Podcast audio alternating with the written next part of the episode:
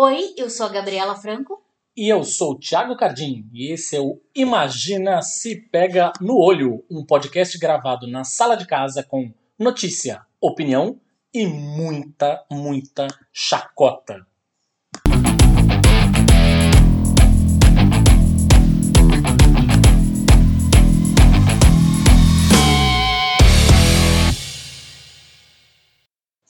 Olá, você! Nossa, a gente tá cansado, viu? Vou falar, a gente tá gravando esse programa no domingo, 8 da noite. 8 da noite, é isso? É. É, por volta das 8 da noite a gente, Depois teve um, dia. a gente teve um final de semana, olha, agitado, viu? Mas enfim, bom dia, boa tarde, boa noite, boa madrugada, bom o que você quiser, querido ouvinte do Imagina se Pega no Olho, a pessoa especial para a qual a gente está aqui depois deste final de semana estafante, sentado na sala de casa gravando este programa tão especial. Um beijo para você, saiba que você é muito importante para nós. O seu play é muito importante para nós, então por favor compartilhe com todos os seus amiguinhos, tá? Transforme esse play em 5, tá? Campanha transforme cada play do Imagina se Pega no Olho em 5, tá bom? Então é isso aí. Vamos agora ao nosso giro de notícias. Nossa! A pessoa ficou sem tímpano, né, depois dessa. Giro de notícias. E no país do ouro de tolo temos a polêmica do touro de ouro. Ó, A Bolsa de Valores brasileira, também conhecida como B3, inaugurou esta semana uma escultura de um touro dourado em frente à sua sede no centro histórico da cidade de São Paulo. O touro de ouro é uma réplica, ou quase isso, do touro de Wall Street, aquela instalação em bronze que fica no distrito financeiro de Nova York, lá nos Estados Unidos. O projeto foi concebido pela B3 pelo economista Paulo Speyer e o artista plástico Rafael Brancatelli. Com 3 metros de altura, o bicho foi construído sobre uma estrutura de metal com fibra de vidro e pintura anticorrosiva, segundo o CEO da B3, Gilson Filgenstein. A obra representa, aspas, a força e a resiliência do povo brasileiro. Bom, aham. além de soar um negócio Tá totalmente reverente aos americanos, de uma baba ovice sem tamanho, quase como aquela estátua da liberdade que fica na frente das lojas da Havan, que é ridículo num grau absurdo. Olha como a gente adora os americanos, blá blá blá, enfim. Também é de uma insensibilidade sem tamanho, um touro dourado para simbolizar a E força. plástico. Não, mas para simbolizar a força de um povo que mal consegue dinheiro para comprar carne. Exato, tá comendo, to, tá comendo Osso. osso, de Pois boi. É. exatamente isso. Então, é assim, foi infeliz. Infeliz, como, como toda ação que rico faz, né? Pois é. que só pensa no próprio umbigo, só pensa no próprio, próprio cu, e aí colocou aquele touro lá, que na verdade faz uma referência. É, o touro é um animal que é muito usado pelas, pela Bolsa de Valores, porque ele simboliza a alta e. Assim como o touro mexe a cabeça, né? Quando ele tá. Quando ele tá sendo instigado lá pelo toureiro, essas coisas assim, ele, ele, ah, ele na- faz assim com na é, arena de touro. é, ah, com a, sim. pra dar chifrada, ele faz assim, pra dar chifrada. Então ele simboliza essa alta e baixa das ações. Isso é o símbolo, o símbolo do touro lá de Wall Street, pelo menos. Hum. Agora, esse daqui, que não tem nada a ver com nada, e que é diferente do Wall Street, porém faz menção, eu não Pois entendi é. o que, que é. Essa estátua se tornou não só motivo de crítica nas redes sociais, mas também de piada. Porque no dia seguinte, um grupo de manifestantes, já no dia seguinte, um grupo de manifestantes colou cartazes contra a fome no bicho. E no outro dia, o coletivo Juntos, que é um movimento de base do PSOL, pichou o touro com os dizeres taxar os ricos. Para completar, integrantes da ONG São Paulo Invisível organizaram um churrasco para pessoas em situação de rua bem na frente da estátua. Lembrando, tudo isso aconteceu antes dela completar uma semana na rua, tá? Aí o Rafael Brancatelli, tadinho, foi deu uma entrevista ao jornal O Globo dizendo, abre aspas, não ganhei um real para fazer o touro, porque a ideia era criar algo sem fins lucrativos, mas estou sofrendo ataques de toda a natureza. Não admito que os americanos digam que o touro é deles, não tem nada a ver isso. Pois é. Já para a Folha de São Paulo, ele disse que ele se inspirou, na verdade, no zodíaco, porque ele é do signo de touro. Ai, e ele acha que a obra é anti-ostentação. É, claro. Pois é, tá na frente da Wall Street, da, Wall Street, da, da tá na B3. frente da B3, da frente da Bolsa de Valores de São Paulo, que não tem ostentação nenhuma. Afinal, todos nós temos ações na Bolsa. Você não tem? É, e é um, Ora, e é um essa, touro, assim? é um touro dourado. Como um brioches. Pois é. Enfim. Mas para especialistas em legislação e direitos de autor ouvidos pela BBC News Brasil, a B3 pode sim ter ferido direitos autorais com a estátua recém-inaugurada. Ninguém consultou ou pediu autorização de reprodução, por exemplo, ao agente ou à família de Arturo de Modica, que é o pai do touro de bronze lá de Wall Street, segundo os relatos que foram ouvidos pela reportagem da BBC. Aí, a BBC também escutou um advogado especialista em plágio artístico chamado Fredimio Bissato, Biasotto, aliás, Fredimio Biasotto Trota, que disse: "No meu entendimento, o chamado teste do observador comum é fundamental. Ou seja, ou quando o público em geral, que não é especializado, ainda assim consegue perceber a semelhança ou mesmo a identidade de certos aspectos, é porque é a cópia. Exato. Disfarçada, mas cópia. Né? Exatamente. Se público que não, né, nem, nem sabe que, que pra, por que o do touro, sabe identificar que nos Estados Unidos tem um touro na frente da Bolsa de Valores e aqui também, ou seja, é. Bom, gente, durma-se com um mugido desses, não é? Pois é, e o negócio ainda tá, tá rolando, viu? Inclusive tem um amigo nosso, jornalista, que tá sendo atacado, o Vinha, o Felipe Vinha, tá sendo atacado. Acabamos de ver no Twitter que ele foi fazer um comentário sarcástico sobre o touro. Agora tem um monte de gente lá do Partido Novo. Vejam só, a terceira via, hein? Olha só. Terceira via que é igualzinha à primeira via, enfim. Pois é. Estão falando pra ele, ah, depois você sofre no pau de arara e não sabe por quê. Olha que, que mimoso. Vou, vou fazer a referência ao meu próprio tweet, que viralizou, inclusive, nas, no Twitter, a respeito disso. O único touro dourado brasileiro que respeito é o Aldebaran de Touro. Fãs de Cavaleiros do Zodíaco vão me entender. Univos, fã de Ca- Cavaleiros do Zodíaco Univos. Enquanto isso, tem deputado sendo comprado o quê? A preço de ouro. Já estamos falando tanto de ouro, touro dourado, enfim. Pois é. Em fevereiro passado, o alagoano Arthur Lira, nesse mesmo, que sentou em cima de um monte de pedido de impeachment do, Sempre bom lembrar. do presidente Bolsonaro, foi eleito presidente da Câmara dos Deputados numa vitória esmagadora. Olha só, que incrível a vitória dele. Recebeu 302 votos já no primeiro turno. E a casa tem 513 deputados. A mudança no comando foi fundamental para o governo Bolsonaro, óbvio, porque ele foi comprado. Lira foi eleito com a promessa de valorizar o plenário, um eufemismo para facilitar os, ac- os acessos dos deputados do Centrão, o maior bloco da Câmara, a cargos e verbas do governo. Mas em conversas inclusivas com o The Intercept Brasil, o deputado federal Valdir Soares de Oliveira, do PSL, revelou o segredo. A promessa, essa vitória retumbante aí do Lira, a promessa de, era de 10 milhões em emendas do orçamento secreto para cada deputado que votasse no Lira. Olha isso. 10 milhões, gente. 10 milhões para cada deputado. Olha o Bolsolão, olha o Bolsolão aí, minha gente, mais forte do que nunca. Lembra que a gente falou disso na semana passada, né? Do Bolsolão, que é isso mesmo, é o mensalão do Bolsonaro. Ele comprou a Câmara, simplesmente. O delegado Valdir, como ele se apresenta, é um bolsonarista de primeira hora. Deputado federal mais votado em Goiás em 2018, ele expôs os detalhes de como funciona o orçamento secreto. Tô fazendo muitas aspas aqui. De Bolsonaro. Valdir diz ter recebido oferta de 10 milhões em emendas em troca do voto em Lira. Pode ter sido até mais. Valdir, em dado momento da conversa, diz que outros 10 milhões foram acordados no mesmo período, mas ele não soube precisar se também em troca de voto do Lira ou aprovação de algum outro projeto. Valdir recusou o desafeto. Vitor Acusou. Valdir acusou um desafeto, Vitor Hugo, também do PSL de Goiás, de receber 300 milhões em emendas secretas. É aquele mesmo assim, ah, eu só recebi 10, mas tem gente que. Não queria nem falar.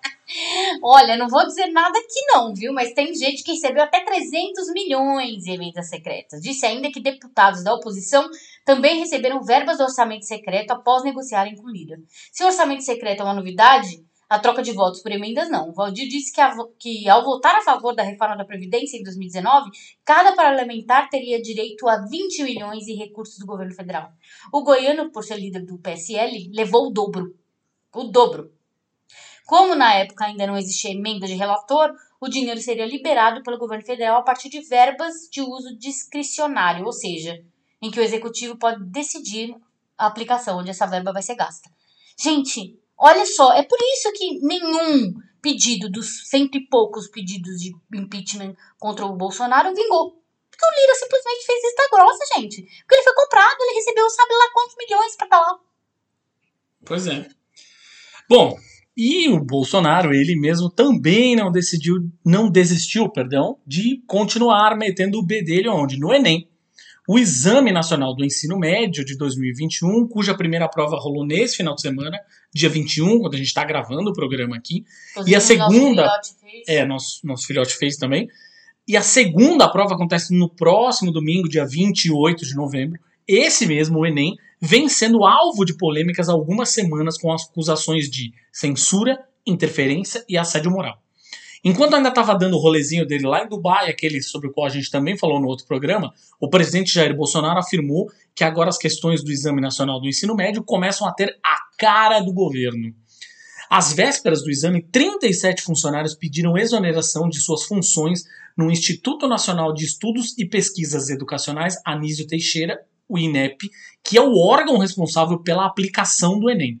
Durante a semana, esses servidores afirmaram que sofreram pressão psicológica e vigilância velada na formulação do Enem 2021 para que evitassem escolher questões polêmicas que eventualmente incomodariam o governo Bolsonaro. Ah, coitado. Uma dessas questões veio à tona assim de imediato. O presidente teria pedido ao ministro da Educação, o pastor Milton Ribeiro, para que na prova do Enem a denominação golpe militar de 1964 fosse trocada por revolução de 1964. Né? Como costuma acontecer com o Bolsonaro, assim que ele sentiu a batata dele assando e recebeu uma saraivada de críticas por essa interferência nas provas, ele negou, não, não viu as questões antecipadamente. Não, peraí, gente, não vi nada.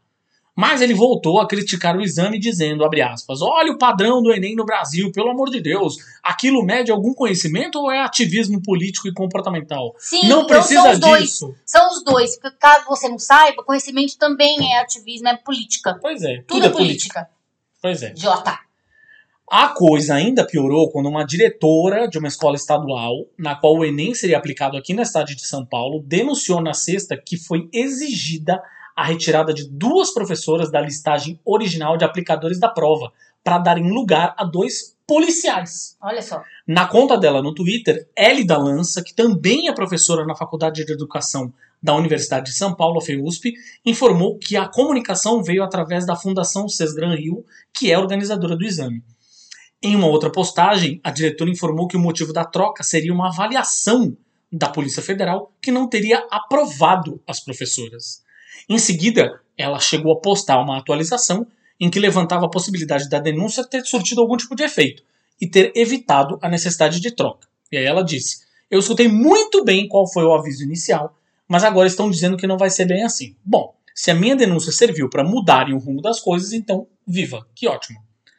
Um novo capítulo dessa história relativa ao Enem surgiu na sexta-feira com a divulgação pela revista Piauí da interferência que o então presidente do INEP, Marcos Vinícius Rodrigues, fez na prova aplicada no ano de 2019, que foi a primeira com o governo Bolsonaro, portanto.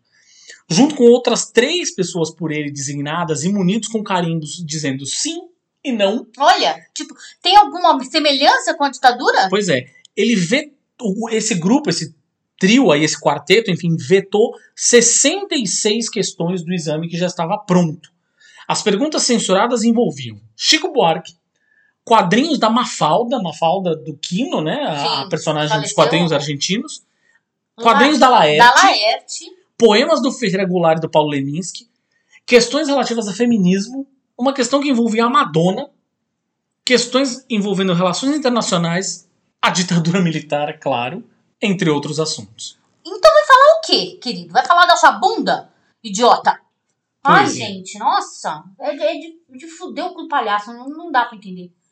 E volta o cão arrependido.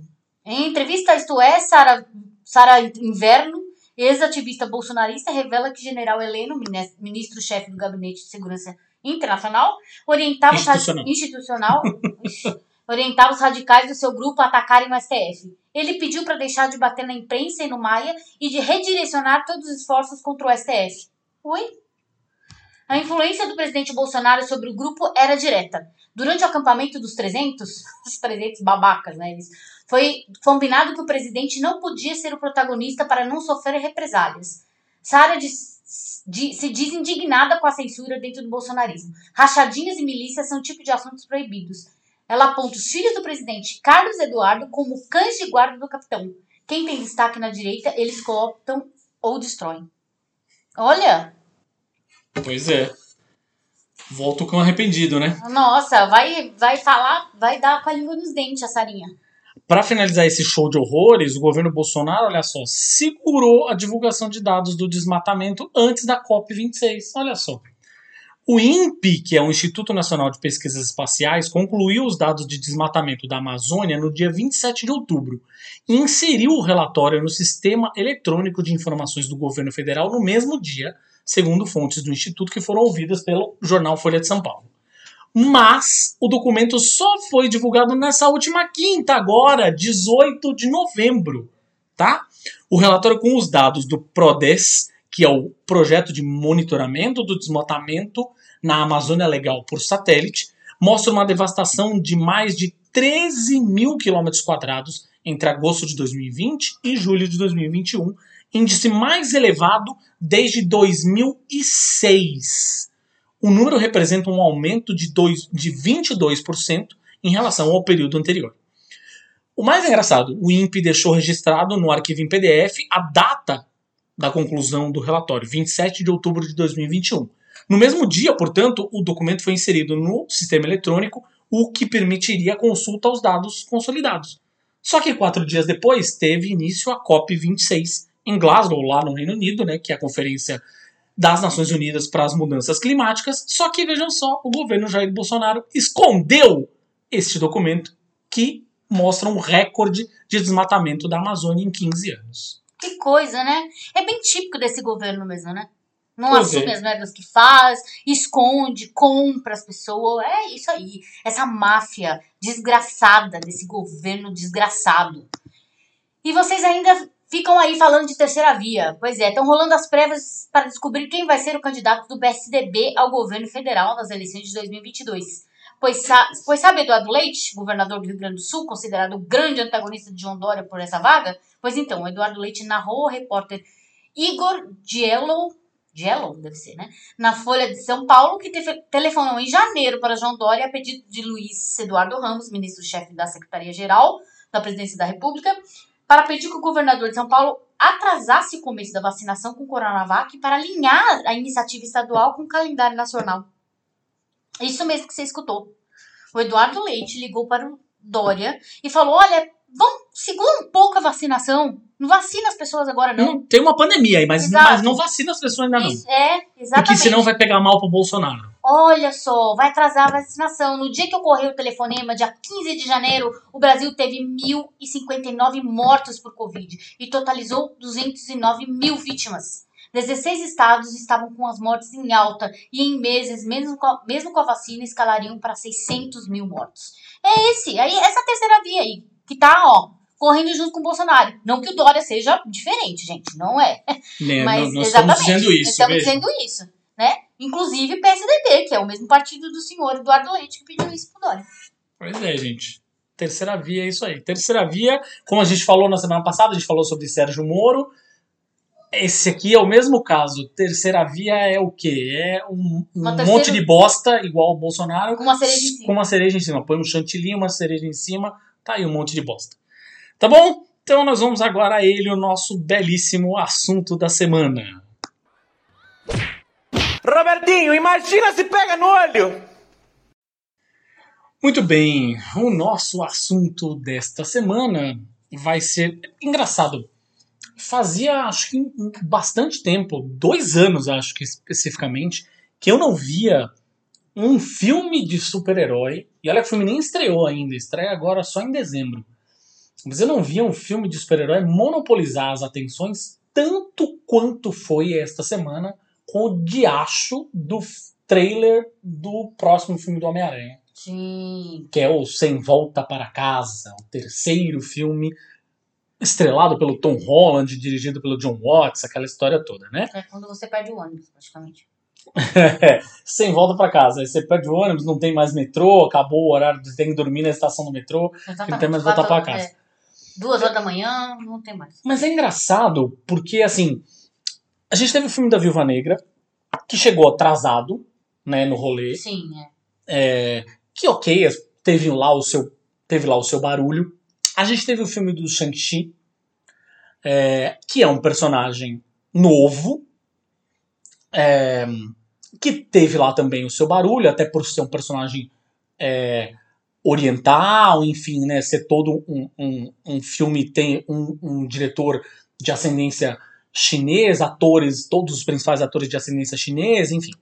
E a gente teve agora o filme dos Eternos, dirigido pela Chloe Zhao, que a gente ainda não teve chance de ver, mas que, segundo consta, é um filme que tem um ritmo completamente diferente dos filmes da Marvel até então, um ritmo bem mais lento, bem a cara da Chloe Zhao, inclusive. Quem viu Nomadland, por exemplo, entende exatamente o que a gente está falando, que é um outro tom, um outro jeito de contar a história, é, que tem uma pegada mais de...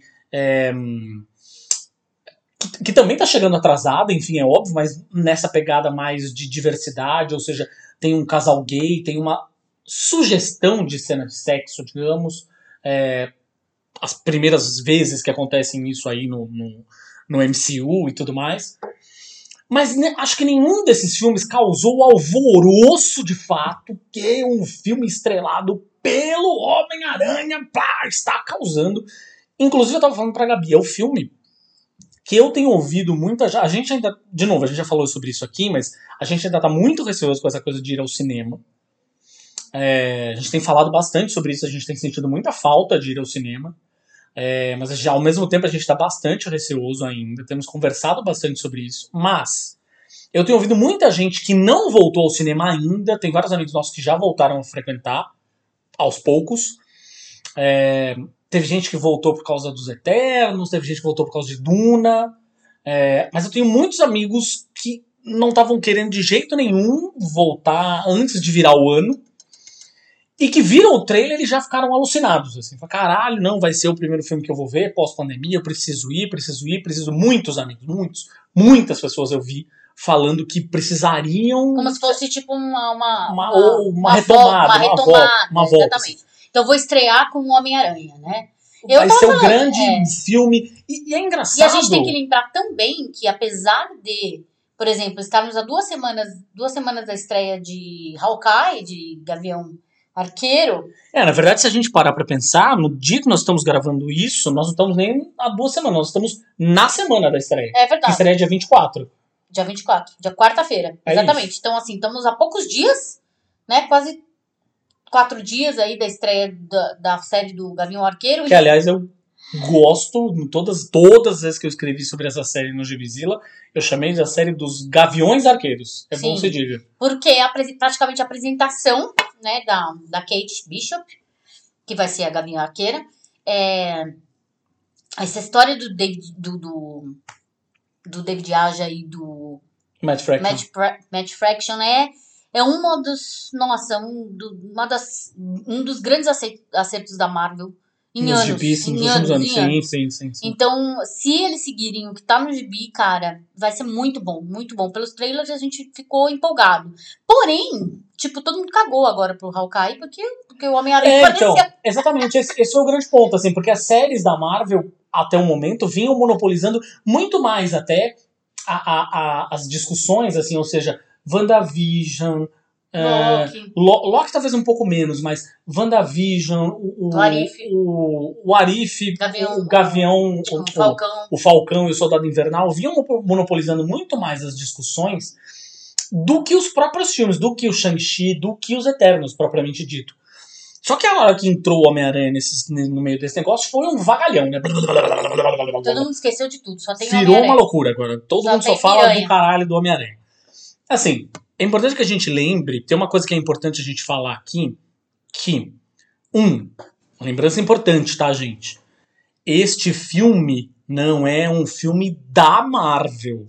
Continua Tá. sendo um filme da Sony. É um filme que é produzido pela Marvel, mas é um filme que é um filme da Sony. Então isso significa que todos os materiais de divulgação, incluindo pôsteres e trailers, são feitos pela Sony, não pela Marvel, tá? Importante que isso fique claro, assim, muito claro, tá? Primeira coisa. É, E aí a gente vai lembrar, ah, putz, essa história toda de quem tem os direitos, quem não tem e tal, só pra refrescar a memória de quem não se lembra e pra elucidar pra quem não faz ideia muito de como essas coisas aconteceram. Muitos anos lá atrás, quando o Stan Lee ainda estava correndo atrás de vender os direitos, estava desesperado nessa busca de transformar os personagens da Marvel em personagens é, que poderiam se tornar ativos tanto no cinema quanto na TV. Isso eu tô falando de década de 80, tá? Década de 80, 90, enfim. Né, ele foi lá, fechou o Incrível Hulk, a década de 70 lá com a, a série do Lu Ferrino e tal. Mas ele chegou a, os direitos do filme do Homem-Aranha, eles tinham sido eles foram pulando de casa em casa, eles tinham sido negociados com um outro estúdio, na verdade. Quem ia fazer o filme do Homem-Aranha ia ser o James Cameron, ele ia ser o diretor. É, o Leonardo DiCaprio ia ser o Peter Parker. Durante algum tempo ele falou, inclusive, em ter o Arnold Schwarzenegger sendo o Dr. Octopus. Ou seja, tudo isso meio que já estava. Isso não é, não sou eu que estou falando da minha cabeça, não. Isso tudo ia acontecer de verdade.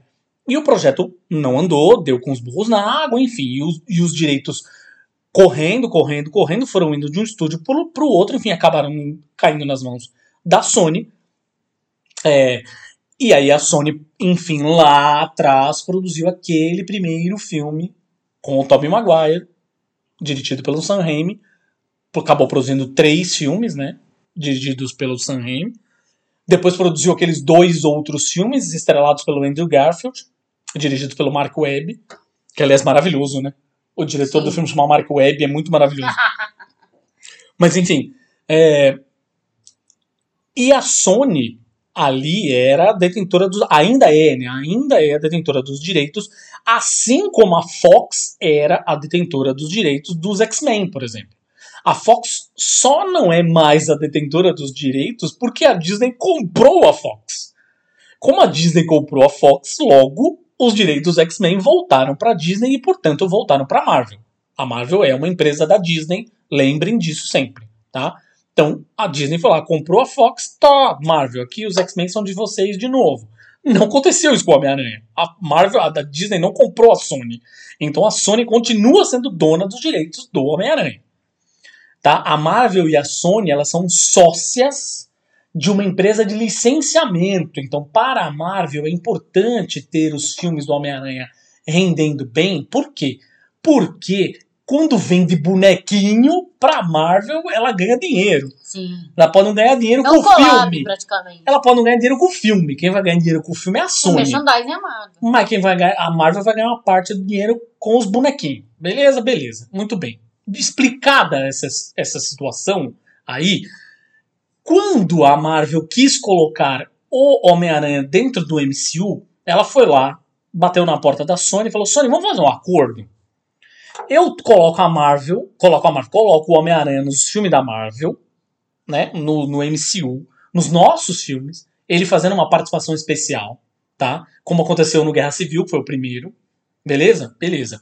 E em troca, a gente produz os filmes do Homem-Aranha, os novos filmes do Homem-Aranha pra vocês, tá?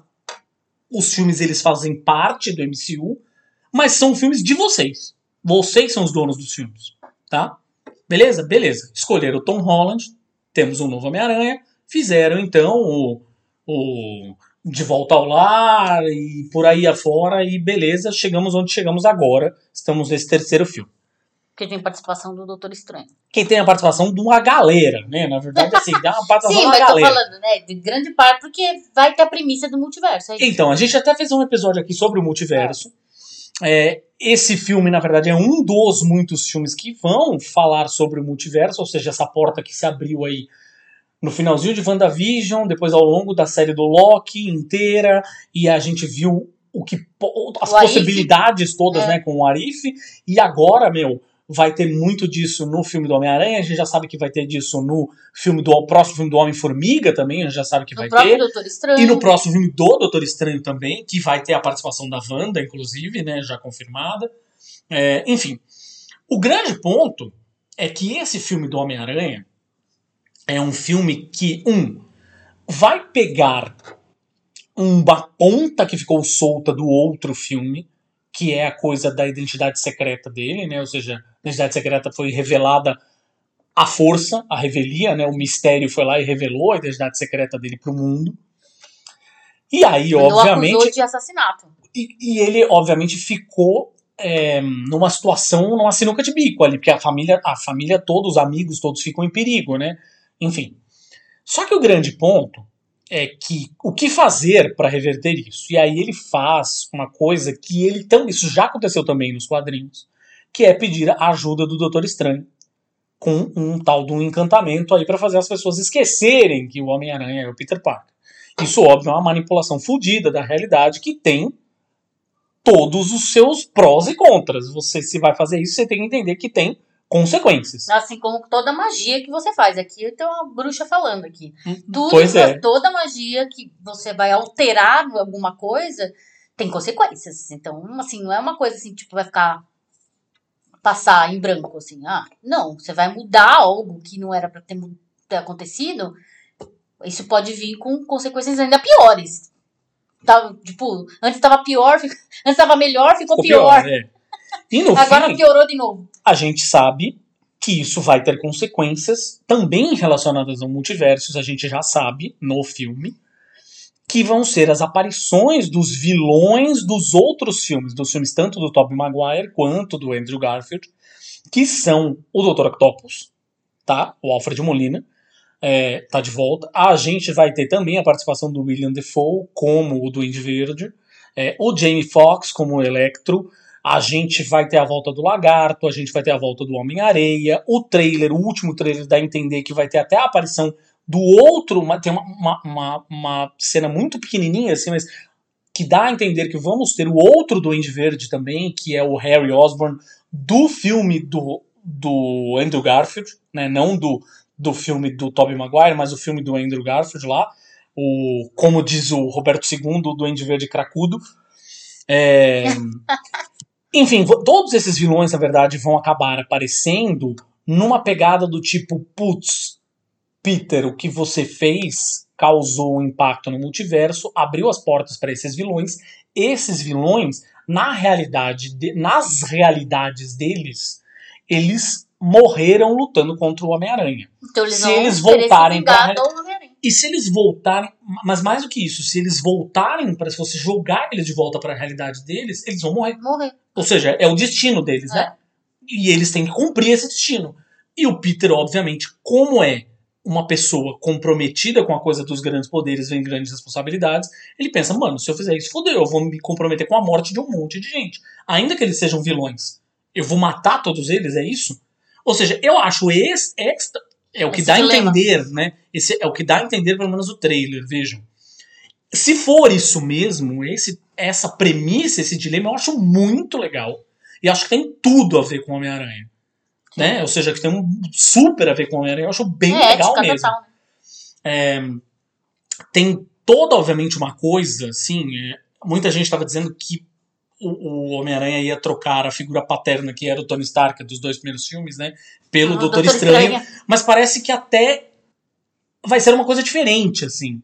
Porque dá até a entender que o Doutor Estranho vai dar uma pirada ali, meio que.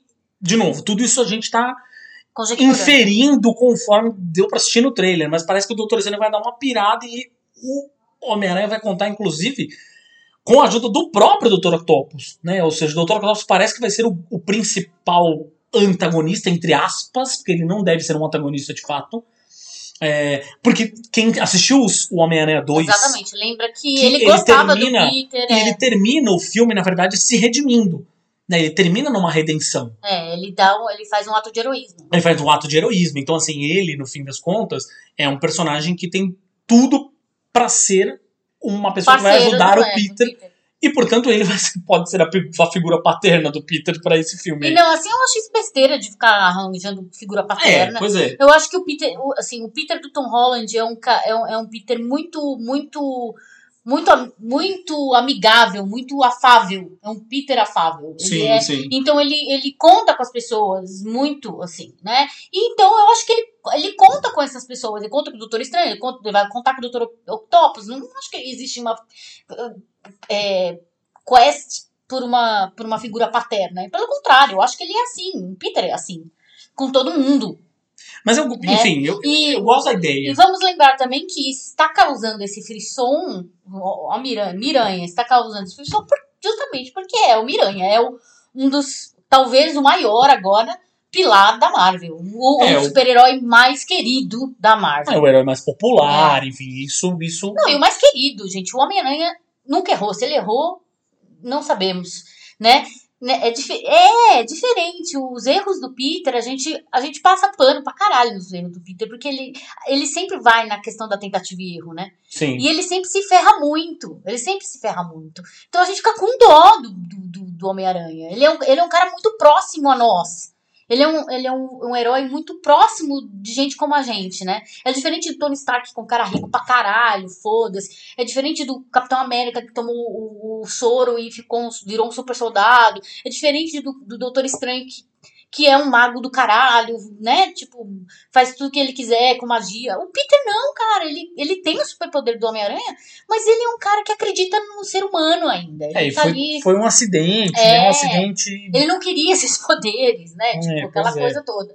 Então é, um, é, um, é muito querido. Ele é um, é um herói muito, muito querido pelo grande público. Então ele move essa multidão, realmente. Mas a, a coisa, na verdade, que tem, acho, que eu acredito, pelo menos, que tem movido as pessoas, é que assim, eu, particularmente, enquanto fã do Homem-Aranha, né, meu personagem favorito de quadrinhos, de super-heróis, é, eu já ficaria muito, muitíssimo, muitíssimo interessado pelo filme se ele tivesse, um, a participação do J.K. Simmons, que a gente já sabe que vai ter, como o J. Jonah Jameson, que eu já acho muito legal, que tinha aparecido no final do outro filme, né? Então já acho um, um tesão, já acho incrível. E tivesse a volta do Alfred Molina como Dr. Octopus. Só isso pra mim já ia ser Sim. demais. Já ia ser incrível. Só aquele Hello Peter já foi Não maravilhoso. precisava aparecer nenhum outro vilão, assim, já ia achar incrível. Ponto. Mas o que acontece é que o filme está sendo prometido até pelo próprio diretor. O diretor falou que o filme deve ter quase três horas de duração. Ave Maria. Falou que o filme deve ser tipo Homem-Aranha Ultimato. Ai, Ou seja, o filme está sendo prometido como um filme evento. E isso para a Marvel está sendo usado, óbvio, como um chamariz para levar as pessoas de Ao volta cinema, aos cinemas. é. Não, óbvio, por maior que fosse um filme do Shang-Chi, por maior que fosse o filme dos Eternos, não são, obviamente, personagens que têm agora, neste exato o momento, apelo o apelo que um Homem-Aranha tem. Então eles estão pegando o filme do Homem-Aranha e transformando num negócio gigantesco para levar as pessoas para o cinema. Ainda, de novo, que não seja um filme da Marvel. Mas a Marvel tá usando isso para a seu favor, obviamente. Burros eles não são. Tá fazendo exatamente o que sabe fazer muito bem. Marcos. Kevin, Kevin Feige, obviamente, É. sabe muito bem o que está fazendo aí para carregar a franquia, para ampliar os limites do MCU. Ainda que esse não seja um filme da Marvel. Mas, mas, o que fez as pessoas enlouquecerem na última semana foi. Vamos aparecer o Andrew Garfield e o Tobey Maguire. Por quê? Porque isso, gente, assim, em nenhum momento isso foi dito. Oficialmente, isso é fato. Isso é, isso é- Isso em nenhum momento foi dito oficialmente pela Sony, por ninguém. Ninguém falou isso oficialmente. Ninguém. Ninguém.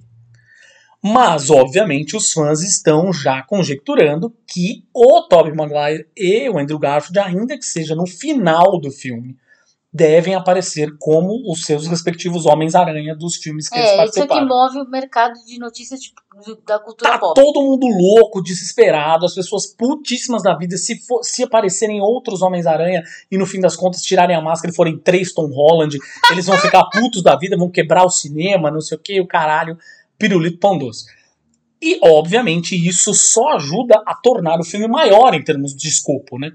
Maior em termos de tamanho, maior em termos de. Gente, gera buzz, né? Quanto mais você estiver falando do meu filme, melhor. Não, e maior em termos de evento, de filme-evento. Ou seja, de filme que no cinema vai ficar um E negócio aí enorme. começou aquela inevitável teoria dos fãs, que começaram a analisar o trailer frame por frame, e vendo ali, ali, o lagarto levou um, levou um, um soco de alguém invisível. Alguém É, tirou alguém Ele foi lá- retirado é, da digitalmente. Que isso é uma coisa que a Marvel faz com Claro, certa faz, né, frequência. gente? Senão entrega tudo no trailer, porra. Eles cortam personagens. A gente falou, inclusive, isso aqui no nosso episódio com o Roberto II, que eu até acabei Hum. de mencionar. A gente teve um episódio só sobre trailers e a gente falou isso. A Marvel faz isso com certa frequência. De tirar os personagens, alguns personagens, ou modificar os uniformes de alguns Pra não personagens. entregar no tudo, trailer, pra pra não entregar. surpresa, exatamente. Enfim. E eu acho que, a- de verdade, entre nós, ah, não mostrou no trailer, não mostrou no trailer, eu acho que a Sony tá certíssima Não, a- de não ter mostrado. o mercado Se eles forem. Eu, eu, de verdade, não me importo. Pra mim não importa porra nenhuma. Se eles aparecerem ou não aparecerem, eu caguei. Mas, se eles aparecerem e a Sony não mostrou no trailer, eu vou achar ótimo.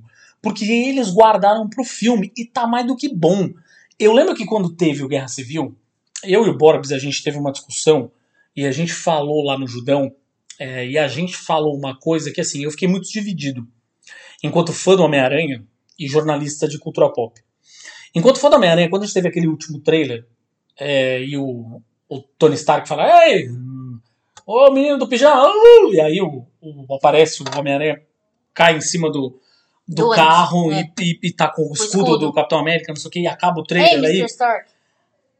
E aquela cena é, foi tão divulgada e replicada e virou o grande chamariz na, na real do filme. que, é do- que na verdade seria o- a presença do Homem-Aranha nos Vingadores, que é um- uma coisa que nos quadrinhos ele sempre tentou, né? Então quem é fã sabe que isso era um, um momento importante pro Aranha e, e foi a primeira aparição do Aranha no filme da Marvel.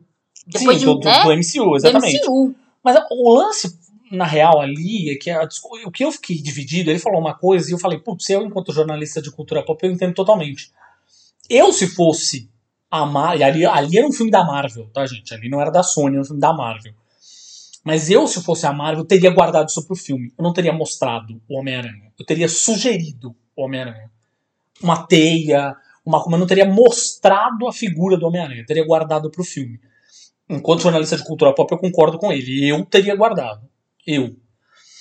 Mas, ao mesmo tempo, enquanto fã do Homem-Aranha, logo, pi- lógico, pirei com aquela imagem. Mas eu, isso não, não aquela imagem eu pessoas- coloquei de papel de parede, Mesmo as pessoas, fiz aquela mesmo assim, toda. mesmo a Marvel tendo colocado ele no trailer, quando ele apareceu na cena no cinema, causou um alvoroço, todo mundo gritou. Eu Não, lembro disso, dúvida. absurdo. Mas eu tô falando, é isso, por exemplo, é, é, é o caso da Marvel não ter, e eu acho que neste caso, por exemplo, acho que a Marvel foi muito feliz, por exemplo, sei lá, num Vingadores Ultimato, por exemplo, de não ter nem sequer ousado sugerir, por exemplo, que o Capitão América falaria Avante Vingadores no final do filme, ou Ou que sabe pegar o Mjolnir. Hum. Né? Ou seja, acho isso- esse tipo de coisa que tem que guardar pro filme. Sim. né? São coisas que tem que guardar pro filme. E esse lance de Tobey Maguire e Andrew Garfield teria que guardar pro filme. Tem uma coisa E Que assim, eles isso tão- move, novamente, isso move o mercado de notícias de cultura pop Exato. que, que vive é, especialmente de especulação. É disso que o mercado de cultura pop Rumor, rumor. rumores, né? Rumor. Ah, tal fulano tá no filme, não tá no filme. É, a, a- como é que fala? As filmagens foram interrompidas porque fulana sofreu um acidente, é porque fulano não tomou vacina. É, nada é confirmado, porém tudo é ouvido por aí. Insiders contam que aconteceu isso, isso, isso. Então, isso cria muito buzz. Isso pra eles é maravilhoso, porque o filme tá sendo falado. Foda-se se é verdade, se não é verdade. Caguei, fala aí, fala- falem mal, mas falem de mim. É praticamente pra Marvel isso é, é dinheiro no caixa. Então, E o que eu tô falando dessa coisa de aumentar o escopo né, do filme em termos de tamanho é porque no fim a, a, a, a, tal da batalha final, aquela né, que promete ser a batalha com os, com os grandes é, vilões, né, assim, digamos, é, aqui, que vai ter todos os, os vilões lá, Lagarto, Homem-Areia, Duende Verde, é, aquela galera toda, né? Que é, aquela, que é a, cena que a gente vê no final do trailer. É, ela promete, obviamente, no- salvo eles estarem guardando alguma coisa muito a sete chaves, que seria muito legal, inclusive, né? Seria muito legal que eles estivessem guardando alguma coisa a sete chaves, mas salvo engano, salvo que a gente, a gente, a gente que cobre cultura pop há muito tempo já tem um faro para isso, aquela deve ser a cena final do filme. É, se tivermos um Andrew Garfield e um Tobey Maguire, muito possivelmente eles devem aparecer ali. E, deve, e é por isso que eu tô falando que o diretor disse que o filme é um Homem-Aranha Ultimato. Que ali vai ter personagem pra cacete se esbofeteando. Eles estão falando, inclusive, de ter o. de aparecer o Venom naquele momento. Porque o Venom é um personagem da Sony. Vamos lembrar que a Sony tem os direitos sobre o Homem-Aranha e todos os seus personagens. Então isso significa que a Sony tem direitos sobre o Homem-Aranha, o Venom, o Carnificina, todos os vilões, tanto é que vai ter o filme do Morbius, se bobear a Sony mete o Morbius lá no meio também. É... Eles vão fazer o filme do Craven, inclusive, que já tem até o ator confirmado, que é o ator que vai fazer o, o Aaron Taylor Johnson, que é o ator que fez o Mercúrio né, nos filmes dos Vingadores. É, pode ser que o filme não saia do papel, pode ser que o filme não saia do papel. Isso acontece muito em Hollywood, né, gente? É, vai lá, escala todo mundo, os caras, diretor e o caralho, não sei o que, e o filme não sai. Pode ser também. Mas até o momento tem diretor, tem, tem ator escolhido, até o momento vai sair o filme. Então o filme do Craven também tá aí, e tem especulações, especulações, especulações, né?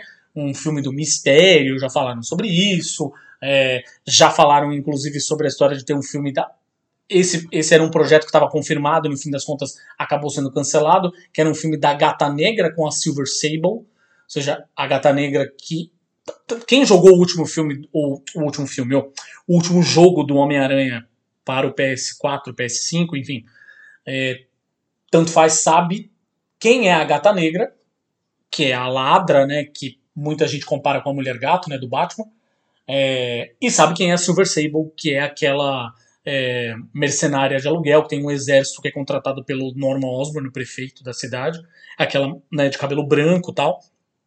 Enfim, teria um filme das duas, esse filme foi cancelado tal. Mas o ponto é, a Sony tem direito sobre essa galera toda. Se eles quiserem, eles botam tudo isso lá e foda-se. Foda-se, né? E é por isso, no fim das contas, que está se dizendo que o filme deve se desenrolar lá no final como sendo uma espécie de Homem-Aranha Ultimato ou seja, um grande filme-evento. Então, um grande filme-evento significa vamos usar este momento para marcar o grande retorno das pessoas aos cinemas. E aí é que vem uma segunda parte, na verdade. Ah, tem. Peraí, antes de entrar na segunda parte da discussão, tem um outro adendo que é importante a gente falar aqui, que é a outra aparição que está sendo dita e que a Sony também está, a Sony a Marvel, né? Aí no fim das contas é a Marvel mesmo, né? Que os direitos aí são da Marvel e a Marvel emprestaria para a Sony, se fosse o caso, colocar nesse filme, se isso for acontecer de verdade. Tá? Não é confirmado também. Tem muita gente que está falando, não é confirmado, é certeza. Não, não é. Nenhum momento isso foi confirmado em lugar algum, tá? Mas é a participação do Charlie Cox como Matt Murdock barra Demolidor né? Ou seja, é, ele como advogado, digamos, do, do Homem-Aranha ali ajudando ele a, a, ajudando ele a se defender da acusação de, de, de assassinato e tal. É, tem inclusive a história das fotos vazadas, né? Ou seja, quem são fotos são fotos quem é fã de cultura pop deve ter visto esse diabo dessas fotos. É, se são verdadeiras ou não, fica aí a critério. Tem muita gente que diz que elas são montagens, tem muita gente que diz que elas, na verdade, são feitas para parecer montagens. Enfim, fica a critério. O diabo das fotos, em tese, confirmaria tanto a aparição do Andrew Garfield e do Tobey Maguire nos uniformes dos seus respectivos filmes, né, dos filmes antigos. É, assim como confirmaria também a aparição do Charlie Cox como Matt Murdock. É, e aí eu não sei, ele pode aparecer como Matt Murdock e de repente no final aparecer como Demolidor, whatever, sei lá. de novo, tudo isso é especulação, tá?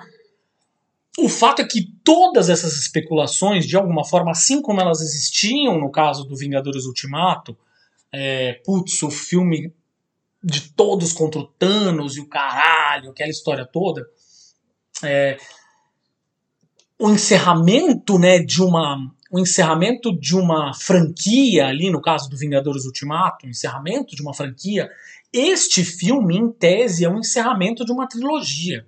É um encerramento da história do Homem-Aranha do Tom Holland. Se vamos ter um Homem-Aranha ainda no MCU, não sabemos.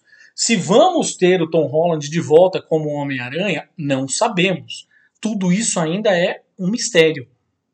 Assim como é, não se tem uma certeza de que vão existir outros filmes do Homem-Aranha, ponto.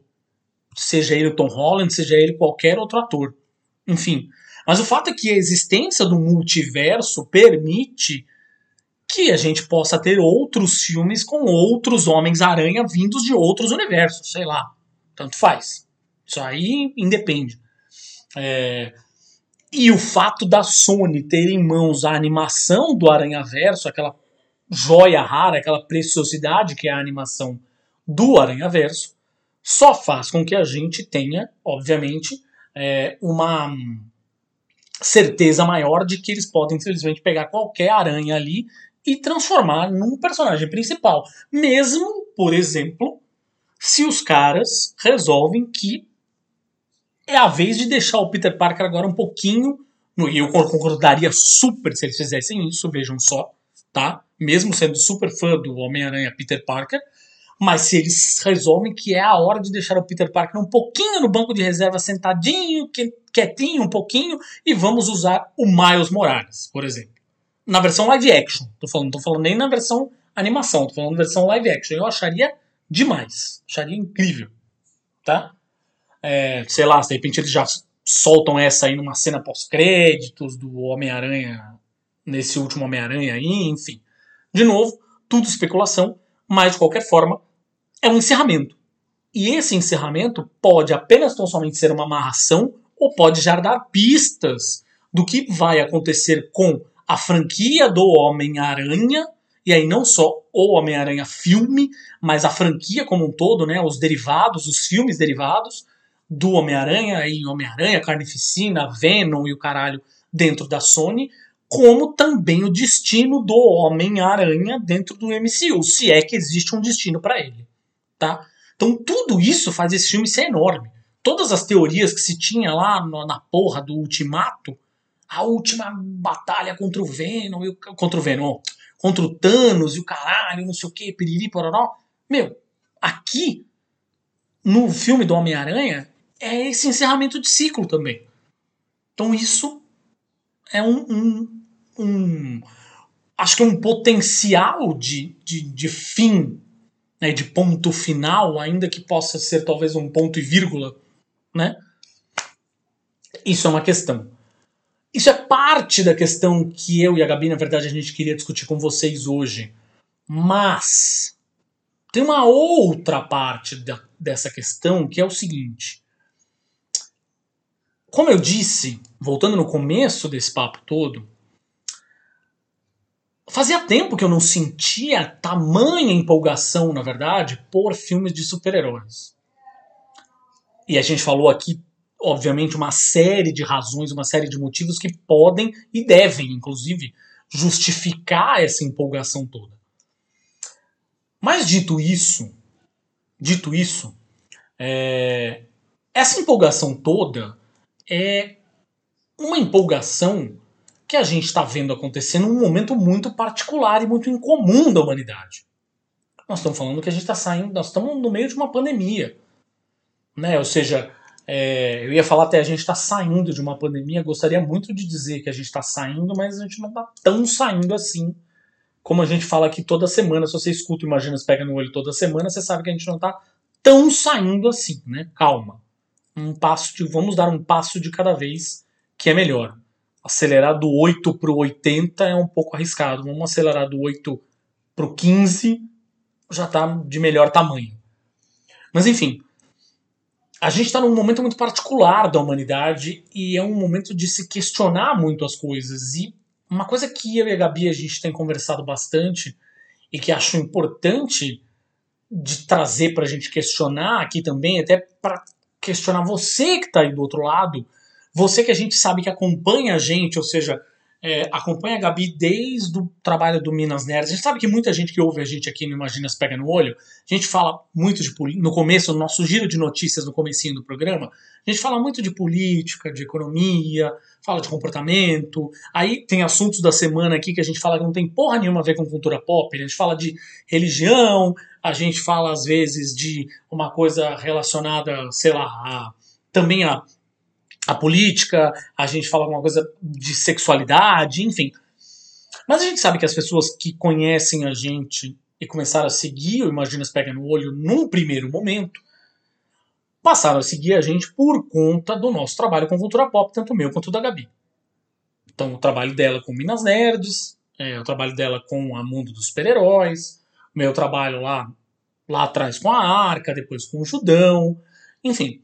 O nosso trabalho, na real, com cultura pop já vem de longa data, tanto, tanto eu quanto ela, falando sobre gibis, séries e cinema e super-heróis e a porra toda. É...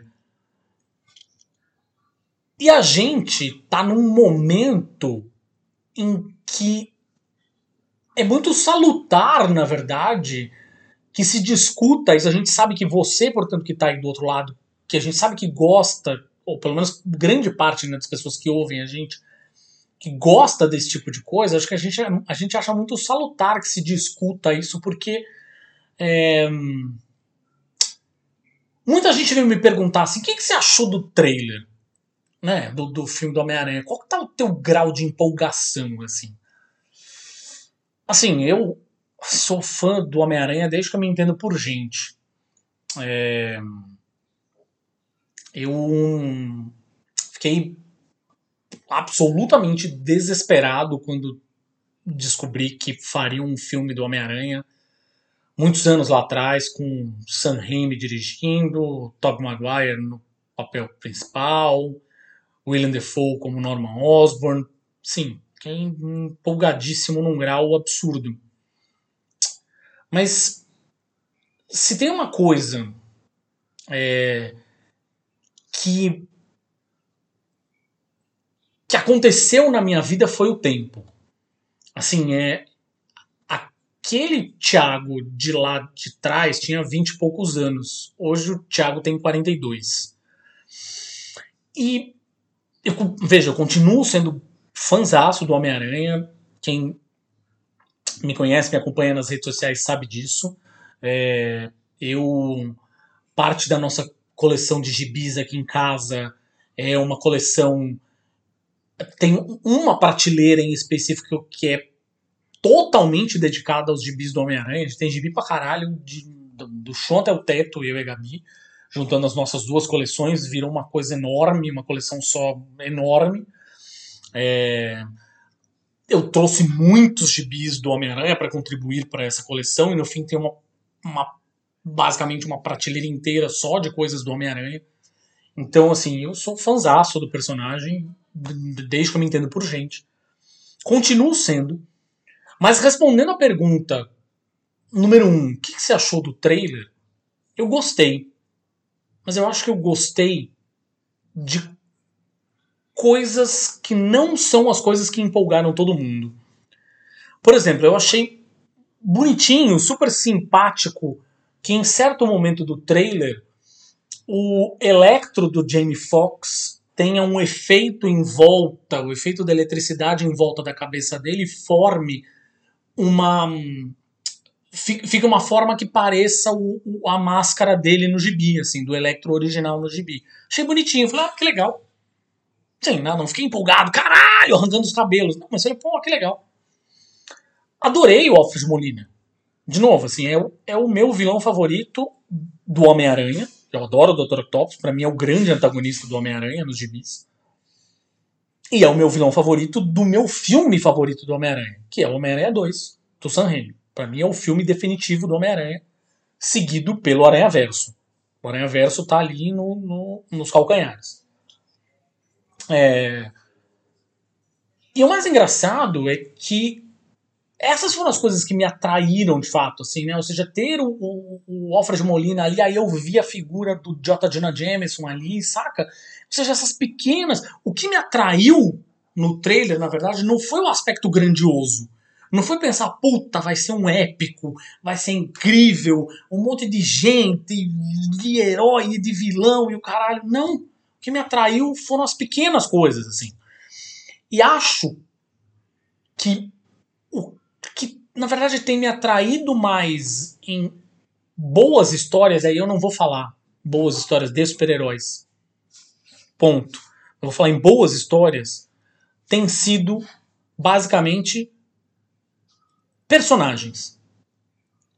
Cada vez mais, assim, nos últimos anos eu posso dizer que eu tenho lido cada vez mais histórias de personagens, assim. É, de autores, sem dúvida nenhuma. É, eu até já tive essa conversa aqui no podcast, em outros podcasts dos quais eu participei, inclusive.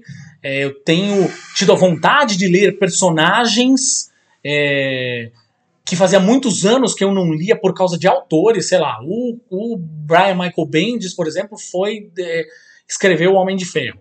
Aí toca eu ir lá ler O Homem de Ferro, sendo que eu não lia Gibi do Homem de Ferro há anos. Aí o Brian Michael Bendis vai lá escrever os X-Men. Toca eu lá ler o gibi dos X-Men, porque eu não li a gibi dos X-Men há anos. Por causa do Brian Michael Bendis, não por causa dos X-Men. E essa coisa dos.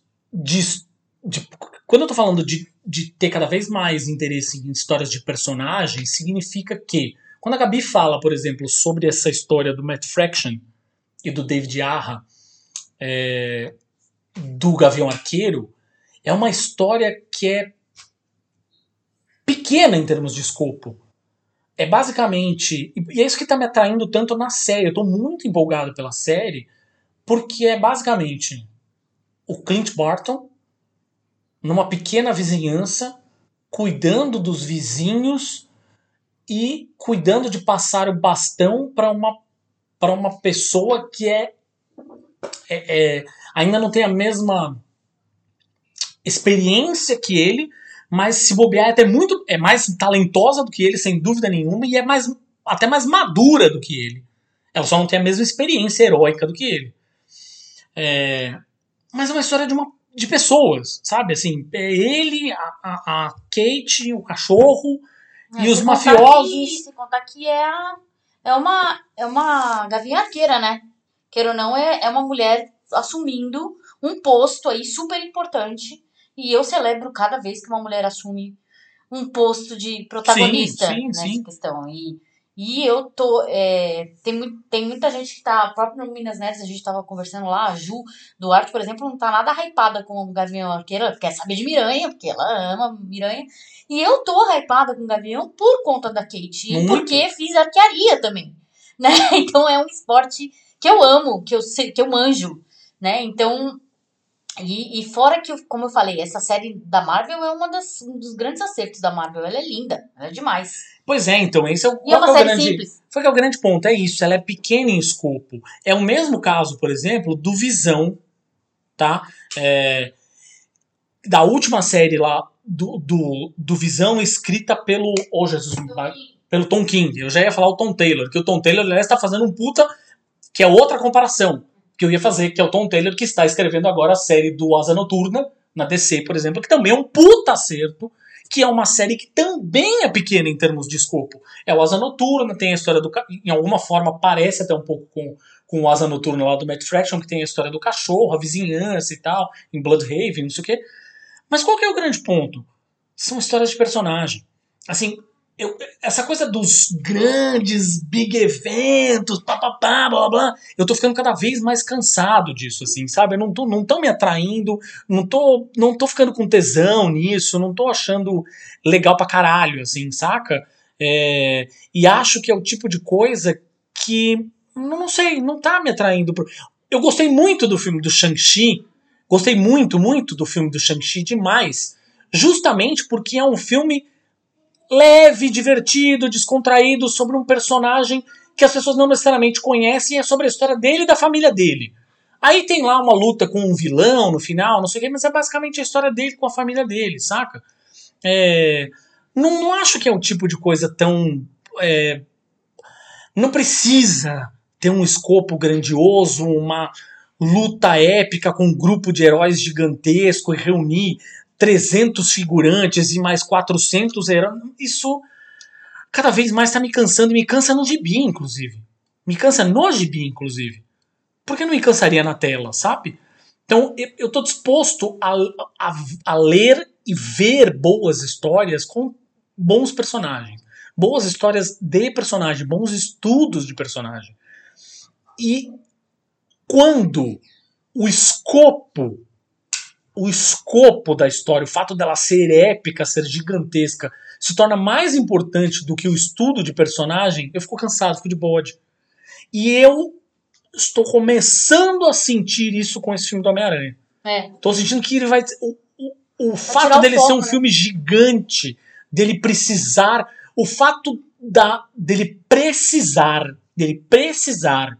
Porque se fosse só pra ter e beleza, tá tudo bem. Mas o fato do filme precisar das participações do Tobey Maguire e do Andrew Garfield pra existir, só por isso ele não se sustenta. É muleta. É, eu, eu, eu comentei no, no Twitter essa semana que eu, eu achava que eu tava, eu tava superando minha fase de filme de super-herói, que eu tava enfastiada de filme de super-herói. O que é um absurdo pra eu falar, porque eu amo super-heróis, eu sou colecionadora de quadrinhos, eu trabalho há 20 anos com isso, escrevo sobre isso, estudo sobre isso. Então, assim, é, eu, eu não me canso de super-heróis, porque super-heróis me, me inspiram. Super-heróis me inspiram. Eu, eu acho que esse é o principal papel deles. É inspirar a gente. Mas aí quando você percebe que, que o super-herói não está mais cumprindo esse papel e tá te cansando, é justamente porque, como o Thiago falou, o foco saiu do super-herói. Virou um evento. Saiu eu dele, entendo saiu do- da inspiração que ele é. eu entendo Vingadores Ultimato ser um filme evento, porque é um filme que tava fechando, sei lá, 15, 20 filmes da Marvel. Eu, eu juro que eu entendo. Mas quando necessariamente todo filme de super-herói precisa replicar essa forma e essa fórmula, é precisa replicar essa forma e essa fórmula. né? Todo filme de super-herói necessariamente precisa ser um evento. Às vezes Porra, um filme de super-herói pode ser só uma boa história com um bom, gente, um bom roteiro contando a história do A super-herói. gente já deu várias dicas aqui de filmes de super-heróis off Hollywood, off Marvel e DC, por exemplo, aquele, aquele filme espanhol que a gente Sim, falou, exatamente. aquele francês que a gente viu também, Exatamente. que é filme de herói. Você quer um, um, um, filme foda de herói? Corpo fechado. Pronto. É isso. É uma, e, e- e, principalmente tem uma coisa que me cansa, e aí eu acho que é onde eu fecho esse argumento, é que o Homem-Aranha, especificamente o Homem-Aranha, pra mim, as melhores histórias do Homem-Aranha são as histórias dele que não têm escopo épico. As melhores histórias do Homem-Aranha são aquelas histórias em que ele tá lidando com coisas triviais, com coisas do dia a dia, Ah, com a vizinhança e estudante. aquela sequência, eu acho que tem, na verdade, duas sequências que eu acho incríveis. Tem, tem aquela sequência dele no, no primeiro filme do, do, do Tom Holland, que é a sequência dele fazendo as coisas lá na vizinhança, né? Ou seja, ele ajudando lá a, a- com o ladrão de carro e ele se engana e o cara, na verdade, é o carro dele, ele prende a mão da teia do cara e os vizinhos começam a reclamar e depois ele falando com o cara que vende dogão na rua e não sei o que. Gente, aquela sequência pra mim é o mais puro suco do Homem-Aranha. Assim como as pessoas podem odiar o filme, tá tudo bem. Mas a sequência final, final do Homem-Aranha 2, do espetacular Homem-Aranha 2, aliás, que o Homem-Aranha 2, aquele do Sam Raimi, insisto, é lindo. Mas do espetacular Homem-Aranha 2, do Andrew Garfield, que é a sequência em que ele vai enfrentar o Rino. E o menininho vestido de Homem-Aranha entra, ele passa o cordão policial, a rua tá, tá fechada, né? E ele passa, o, o Rino tá esperando o Homem-Aranha chegar, ele tá triste porque a Gwen Stacy morreu. É, e o Rino tá provocando, tá com uma armadura nova e tá provocando o Homem-Aranha pra ele chegar, não sei o quê. Cadê o Homem-Aranha? Cadê o Homem-Aranha? O menininho chuta o Homem-Aranha, passa o cordão policial e vai lá encarar ele. E aí o, o, o Andrew Garfield aparece ali, não sei o quê, faz uma piadinha, pega o moleque, não sei o que, o moleque fica de olho vidrado. Aquela sequência é o mais puro suco do Homem-Aranha. E não precisa ter 50 vilões na cena, não precisa ter 42, é, 42 participações especiais, e não, nada disso. Não precisa de Doutor Estranho, não precisa de Homem de Ferro, não precisa de Venom, não precisa de Demolidor, não precisa de nada disso. Morbius, muito menos. De- eu acho que. Eu tô usando o Homem-Aranha como exemplo, porque pra mim ele é o exemplo claríssimo disso. Dá pra contar uma puta história foda do Homem-Aranha sem precisar ter essa escala. E eu acho que dá pra contar histórias incríveis de super-heróis usando super-heróis, que a gente já falou algumas vezes, eu pelo menos já falei isso algumas vezes, que super-herói não é gênero de filme, super-herói é um arquétipo que você usa em quaisquer tipo de gênero. Você conta um drama, você Ah. faz uma história de terror com super-herói, você faz, sei lá, um- uma comédia com super-herói, enfim, uma space opera como é o Guardiões da Galáxia, enfim. Você pode contar várias histórias com escopos muito menores, muito mais particulares, muito contar dramas humanos muito menores. Se você quiser usar os- o arquétipo do super-herói, whatever, usa, tá tudo bem, mas você consegue. Não precisa tudo ter um escopo gigantesco o tempo todo. E isso tá virando fórmula. E isso tá me cansando. É é. isso que tá me cansando. Esgota, né? Sempre Por esgota. isso que, no fim das contas, eu não, não tô hypadaço pelo filme do Homem-Aranha, por mais que seja o Homem-Aranha. Eu Vou assistir, óbvio que vou assistir. Mas eu tô hypadaço? Não, não tô hypadaço. Estaria muito mais hypadaço se eles virassem pra mim e falassem, puta, é a volta do Dr. Octopus. E só. Se fosse só isso, o filme maluco, eu estaria muito hypado. Muito hypado. Mas não é só isso. O Dr. Octopus vai ser um detalhe no filme. E isso, pra mim, me brocha. Esse é o grande ponto. É isso. No fim das contas, é isso um pouco que a Gabi tava falando com tá broxado. Porque aí, as pessoas discutirem o evento em si pelo É. evento tem mais graça do discutir o filme. É. Tem mais graça do discutir o Eu, filme. eu tô, meio eu tô muito cansada de teoria de fã, sabe? Aí os fãs começam a meter o pau porque não é do jeito que eles queriam que fosse. Isso tá me, me enfastiando de um tanto, porque se perde o foco. O foco é o personagem. O foco é o meu. Qual a história que o Homem-Aranha tem pra me contar? Eu não sei. Eu não sei. Qual vai ser a história? Eu queria saber qual vai ser a história. A história é, ele quer mudar uma, é, um- a linha de tempo que ele tá, porque um evento ferrou com a vida dele. Essa é a história. Então vamos ater nessa história. Foda-se se é com 5 mil pessoas, se é com 2 mil, se é com dois caras. Foda-se. Eu quero saber dessa história. Eu quero saber o que, que isso vai, vai trazer de consequência pro Peter Parker. Da realidade, da minha realidade. É isso. É, mas o Peter Parker da, da realidade vai passar a ser um menor do- a menor das preocupações. A preocupação das pessoas é se vai aparecer o Tom, o, o Tobey Maguire ou o Andrew Garfield. Isso é que me, me, me brocha, entendeu? É o quanto o filme vai ser um evento. A puta, vai aparecer o Tom, o, o Tom Holland junto com o Vai Tobey o Maguire e com o Andrew, Andrew Garfield. Vai aparecer o Mephisto, vai aparecer o Venom, vai aparecer o... Ah, sério, gente. É isso. Pra vocês o filme só vai ser legal se tiver 50 atores na mesma cena. É isso. É por isso que vocês vão no cinema. É, é isso. É, quando os, os filmes se tornam isso, vocês passam. Aí eu vou dar a volta e vou voltar aqui. A gente assistiu alguns programas, né? A gente falou aqui do programa do multiverso, que a gente fez com o Luiz e com a Lívia. A gente falou do programa de trailers, que a gente fez com o Roberto. E agora vou voltar aqui ao programa que nós fizemos com o Alessio sobre filmes cult versus filmes de hominho. Se vocês, Pra vocês, a única coisa que importa num filme de herói é ele ser um evento, vocês só estão dando Dinheiro pra Marvel. razão para o Martin Scorsese. Sinto. É. Ele está coberto de razão quando ele diz que os filmes da Marvel estão se tornando verdadeiras montanhas russas, verdadeiros parques de diversão. Eles são parques de diversão e não filme. Exato, só entretenimento tem ali. Né? Ou seja, eu não tenho problema que não teria problema que eles fossem só entretenimento, mas quando eles passam a ser apenas somente uma casca de, putz, é um evento só pelo evento. Pode ser um evento, mas pode ser um evento que na verdade é um filme.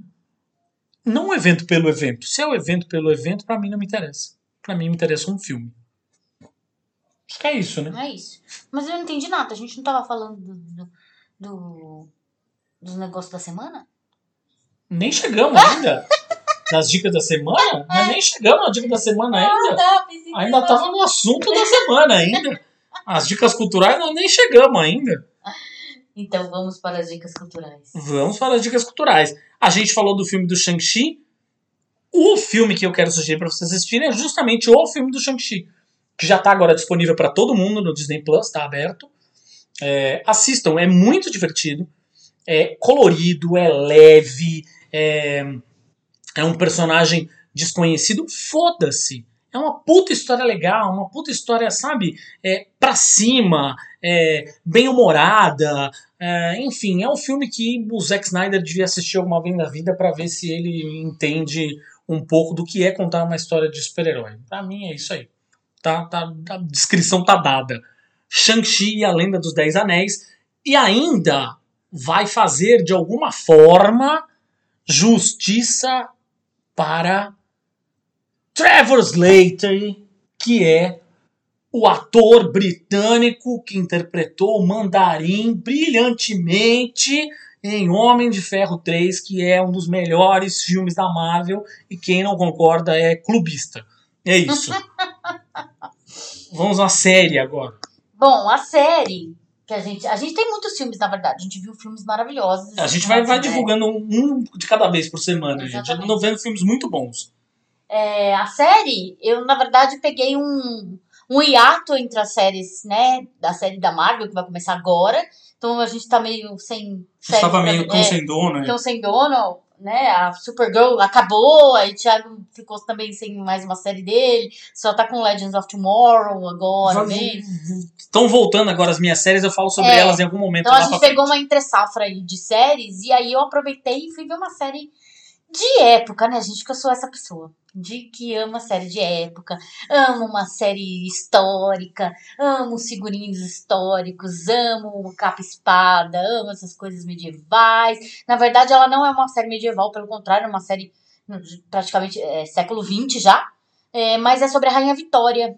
É, é sobre a Rainha Vitória, que, né, que assim emprestou a alcunha à era vitoriana, né, que foi na verdade um período que, que culminou aí com a Revolução Industrial e o grande avanço da Inglaterra dentro da, da parte industrial, do crescimento dentro do capitalismo. A gente vê isso até na série, né? vê, isso abo- é abordado na série. E a série é com a Gina Coleman, que foi companion do Doctor Who, foi uma das principais companions, eu amo a Gina Cole- Coleman no Doctor Who. E ainda temos o Rufus Sewell também, Rufus Sewell, que eu já falei pra Gabi, pra mim ele faz todas as séries do mundo e todos os filmes do mundo e só a gente que não sabe. que é o conselheiro da rainha, né? Então a gente vê, é claro, todas essas séries é praticamente um The Crown, só que da era vitoriana, né? Então tá mostrando toda a, a família real, todos os, os, os, os engasgos lá da família real, o casamento da Vitória com o Albert, né? Como foi a escolha desse casamento e como que a família reagiu, a reação, a, a relação da Vitória com a mãe, que não era nada boa, era uma mãe que sufocava ela, que não acreditava na capacidade da rainha Vitória de governar. E novamente a gente tem, assim como a gente viu em The Crown com a rainha Elizabeth, a gente tem novamente uma rainha mulher tendo que lutar com um secto de homens, né, tendo que provar por A mais B que ela é capaz, que ela é, que ela é forte, que ela é sábia, que ela sabe o que ela tá fazendo, que ela é soberana do país e não precisa de uma intervenção de homens em tudo que ela faz, inclusive do próprio marido. Então ela tá toda hora chegando pra ele falando, querido, fica aí na tua, tá bom? Que você é o príncipe consorte e a rainha sou eu. Tem toda hora pra falar essa porra. Quem decide sou eu, sou eu, tem você que não tem que decidir por mim, o soberano É é, você. Exatamente. Então, isso é muito. Eu gosto bastante disso, que ela. Que na verdade não deve ter sido nada fácil, né? Imagina, ser rainha não deve ser fácil. Mas é claro, tem toda aquela duração de pílula que a gente sabe que Inglaterra são porra de uns colonizadores do caralho, né? E, e aí eles romantizam um monte de merda que eles fizeram. que A gente vai relevando pra não militar enquanto está assistindo a porra da série. Mas é isso, eu adoro, adorei a série, adoro séries de época. E a gente tem que pôr uns noves fora aí e, e ver pelo entretenimento e, e, e imaginar como é que seria o dia a dia dessa rainha, mas não deixando de lado todas as atrocidades que a Inglaterra cometeu naquela época, né? E continua cometendo, inclusive. Victoria! A vida Victoria, de uma A rainha. vida de uma rainha. Tá na Globoplay. Globoplay. Aí a gente tem um gibi, foi uma cacetada, assim, uma porrada, uma voadora no estômago, chamado Memórias de um Freixo. É uma HQ coreana que foi lançada aqui no Brasil pela Conrad, é, escrita e desenhada pelo Kun Wong Park, que trata de um, um capítulo sombrio e absolutamente sangrento da história da Coreia, é, que foi um massacre assim de uma série de clãs e aldeias é, pela, na verdade, pela ah, Coreia do Sul, pelos exércitos da Coreia do Sul, porque eles estavam sendo é, acusados de ser comunistas, sendo que o- os antepassados dessas pessoas tinham em algum momento ah, trabalhado com comunistas, uma coisa muito louca, assim, mas né, se você parar para pensar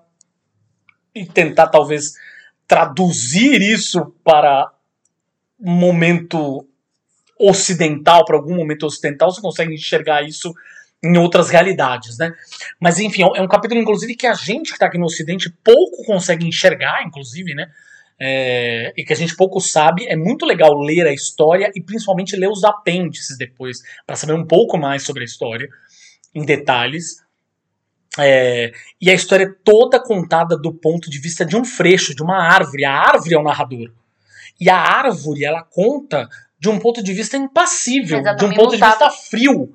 Então, tudo que acontece é absolutamente sangrento, absolutamente brutal, e ela tá enxergando aquilo de um jeito ah, Os humanos estão se matando. quase que divertido, quase se divertindo, assim, quase. Ah, esses eles são as armas e as balas, e aí depois o banquete pros ratos e as moscas e É. os vermes se enfastiarem da carne deles e tal. É assim, é, é, é foda, é bem pesado, assim, mas é necessário de se ler, saca? Memórias de um Freixo saiu aqui pela Conrad. E aí, disco a gente escutou o Ocean to Ocean, que é o disco mais recente da Tori Amos. Uma das minhas grandes cantoras. Eu gostei muito, na verdade tem aquela sonoridade típica da Tori, bem onírica, né? Bem piano, bastante piano, óbvio que ela é uma pianista. É, mas eu gostei de até algumas músicas que tão, são um pouquinho mais pesadas, tem uma levadinha mais de, ro de rock Sim, exatamente. né? E eu gostei bastante. É, geralmente ela, ela tende a pender para o lado mais de canção e de canção meio faérica, assim, quase, né? Como eu falei, onírica, fantástica, uma coisa assim mais um- uma trilha sonora de sonho, assim, mas esse daí é um, eu gostei, de é um, é um disco bem, é um álbum bem mais rock, mais pesadinho, assim. Tem uma, inclusive tem até umas musiquinhas de trabalho, assim, é, que podem virar hits, como antigamente, tipo Crucify, coisas assim. Bem legal. Então, escutem, tá aí na- em todas as plataformas. Imagina se pega no olho também está em todas as plataformas. Spotify, Temos, Deezer, inclusive, imagina se pega no ouvido. ouvido. Pois é, eu ia falar sobre isso. Mas enfim, escuta nós aí. Nós estamos no Spotify, Deezer, é, Google Podcasts, Apple Podcasts, Amazon Music. Segue a gente nas redes sociais, Facebook, Twitter, Instagram. Nós estamos também é, com o Imagina se Pega no Ouvido com um episódio novo. A gente está conversando com a Flávia Durante, do Pop Plus. Ela tá contando o que, que é DJ, enfim, formou a geração aí de índias caiçaras com o Pop Cine, né, com a festa Pop Cine. Então, é, escuta o papo com ela, é só procurar Imagina se Pega no Ouvido. Então você também encontra em todas as redes sociais, aí Facebook, Twitter, Instagram. Você encontra nas principais plataformas. É, E é isso, gente. Sigam a gente aí nas redes sociais, tudo. É, A gente deve, em algum momento no final do ano, aí, anunciar uma pausa de final de ano, que a gente merece. Mas a gente avisa vocês quando for rolar e quando for rolar, vocês façam o favor de fazer maratona para não deixar cair os nossos plays, tá? Porque a gente tá aí rumo aos 5 mil plays, faz maratona, deixa o Spotify tocando aí os Imagina Pega Noite sem parar, que afinal de contas a gente conta com o apoio de vocês. E antes da gente também anunciar essa pausa, a gente vai fazer um sorteiozinho de Natal. Pô, verdade, verdade. Entendeu? Boa. Vai dar de bis e livros pra vocês ficarem contentes e falarem bem do Imagina se pega no. Por favor. gente, um beijo. Mais uma semana tá chegando aí. Se cuidem. Tchau!